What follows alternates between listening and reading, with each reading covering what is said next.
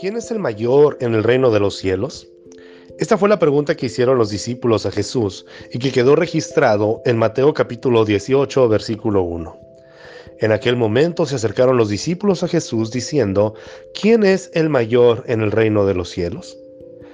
El pensamiento del mundo se distingue por la competitividad en todos los ámbitos. Se premian a los mejores atletas, se asciende a los mejores empleados, se reconocen a las personas cercanas a los líderes de empresas, pero nada de esto contribuye a la grandeza de espíritu. Logros, fama, reconocimientos es la recompensa que se obtiene cuando sobresalimos en medio de los que nos rodean.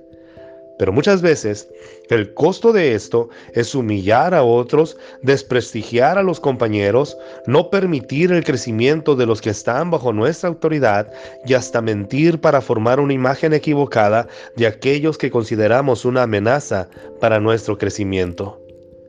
Líderes inseguros siempre formarán personas inseguras, personas con hambre de aplauso y prestigio, personas que solamente buscan el reconocimiento y el poder presumir con quién se relacionan y a quién conocen.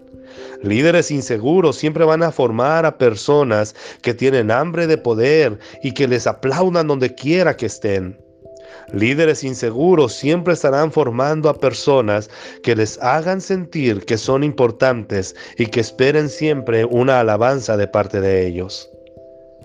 Cristo forma discípulos que no anhelan nada de esto.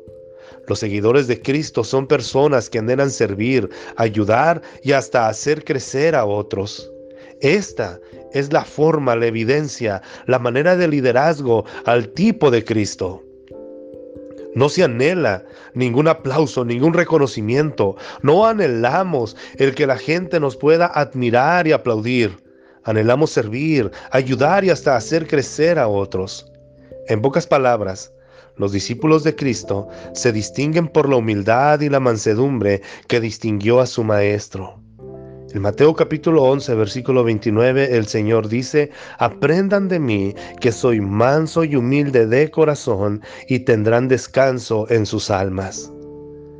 Buscar el reconocimiento, el aplauso, buscar que las personas siempre estén hablando bien de ti, aplastar a otros, hablar mal de otros, tener el temor que un discípulo tuyo pueda sobresalir más que, más que tú.